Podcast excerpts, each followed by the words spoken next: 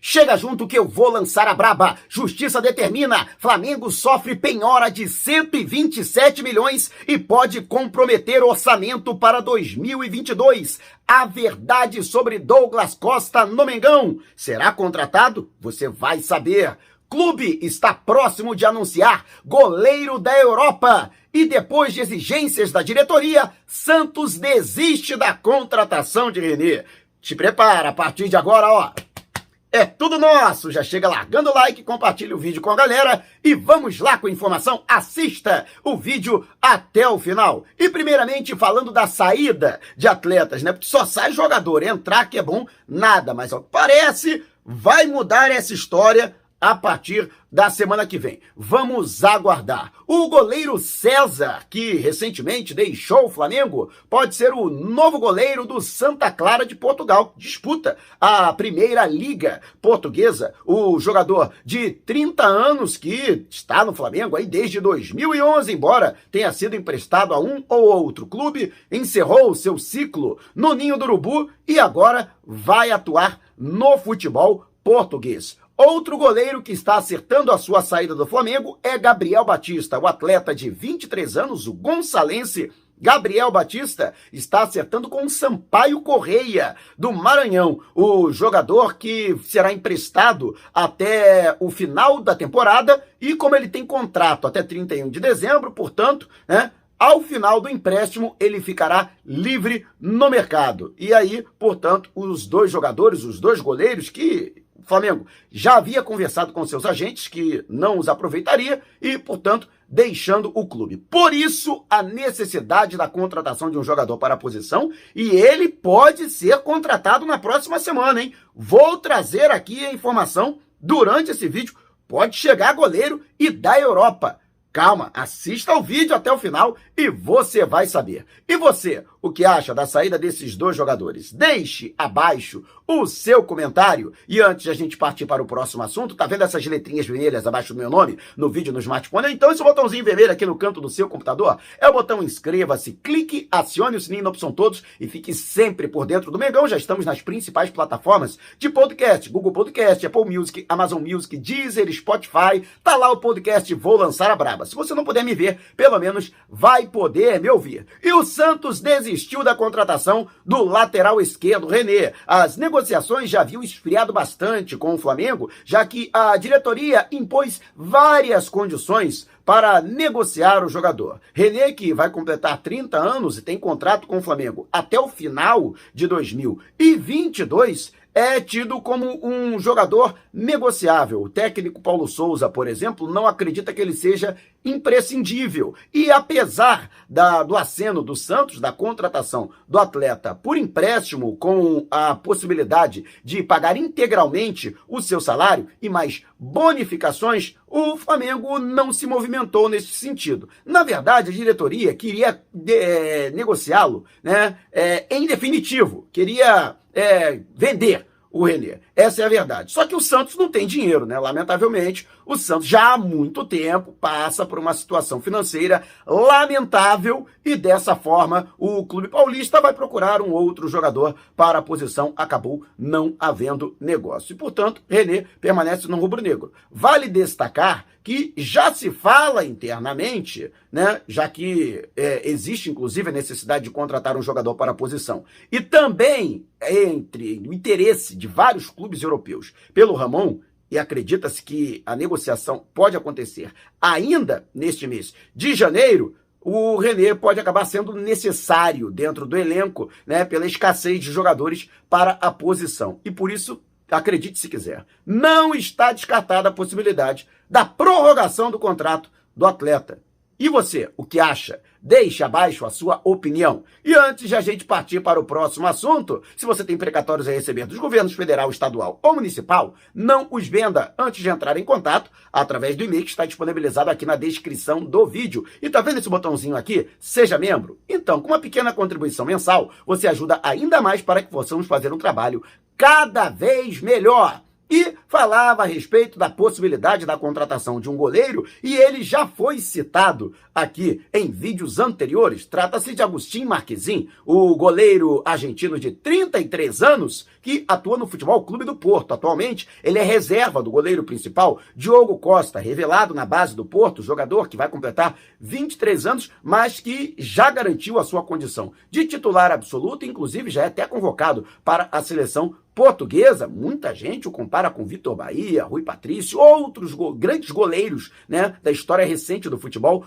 português. Com isso, Marquezin, que havia sido contratado em 2019 ao futebol mexicano para é, ser o goleiro titular, acabou perdendo espaço. Ele tem algumas oportunidades, principalmente na Liga Portuguesa, né, na, na Copa de Portugal e tal, e tanto que ele foi titular na vitória do Porto, que eliminou o Benfica por 3 a 0 com a presença de Marcos Braz e Bruno Spindel no Estádio do Dragão, o que inclusive suscitou o interesse do Flamengo no jogador, eles que gostaram bastante da atuação atuação do Marquezin, que foi um dos responsáveis pelo Porto ter saído de campo sem sofrer um gol sequer, já que jogou durante boa parte da partida com um jogador a menos, com relação, principalmente no segundo tempo, com relação aos encarnados. O Porto, segundo né, a imprensa europeia, é, estaria disposto a negociar o jogador. No entanto, gostaria de uma compensação com relação ao investimento que foi feito para sua contratação. Na época, o Porto havia pago é, 6 milhões de euros, é, pouco menos de 40 milhões de reais sem chance de o Flamengo pagar esse valor, até porque é um goleiro de 33 anos. Então, a intenção do Flamengo, e nessa negociação que está em curso,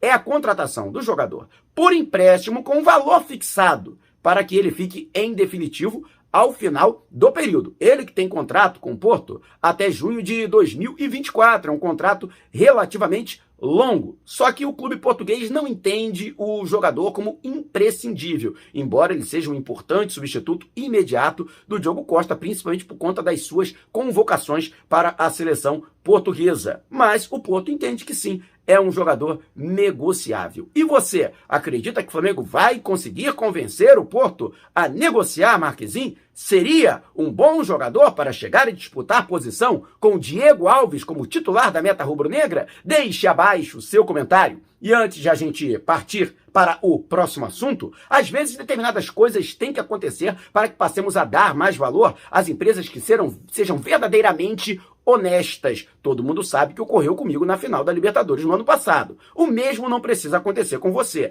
Não cometa o mesmo erro. Não permita que a sua viagem dos sonhos se transforme em um pesadelo. É por isso que a partir de agora eu só viajo com a Editor, uma agência de viagens comandada por gente séria e competente. Qualquer que seja a natureza da sua viagem, férias ou negócios, destino no Brasil ou no exterior, via aérea ou terrestre, entre em contato com a Editor e com certeza você terá um pacote feito sob medida.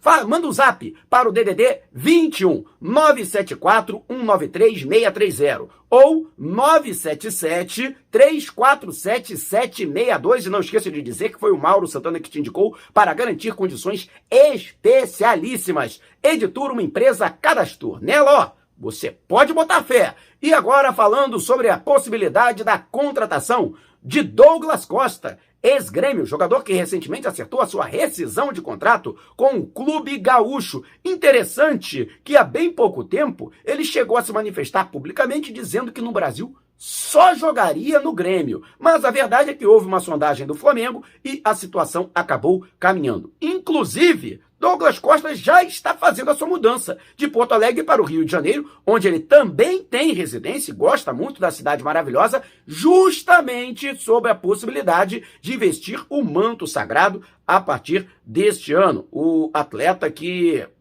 é, portanto, não tem mais nenhum vínculo com o Grêmio e o Marcos Braz teria feito contato ao jogador. A informação é do meu amigo Gabriel Reis, o paparazzo rubro-negro, eu também consultei o meu amigo Rafael Pfeiffer, é, com quem trabalhei né, em Porto Alegre, atualmente ele está na Rádio Guaíba, e ele também trouxe informações importantes, no sentido de que existe um impeditivo para que Douglas Costa atue por qualquer outra equipe, não somente pelo Flamengo, mas por qualquer outra equipe no futebol brasileiro. Quando houve a rescisão, amigável de contrato envolvendo o Grêmio e o próprio Douglas Costa, o Grêmio colocou uma cláusula de que, caso o jogador aceite a proposta de um outro clube brasileiro, o Grêmio precisa ser indenizado. Essa cláusula existe e o Flamengo, o Grêmio não vai abrir mão dela. Romildo do Bolzan já deixou muito claro que se o Douglas Costa acertar com o Flamengo, o Grêmio vai acionar o jogador para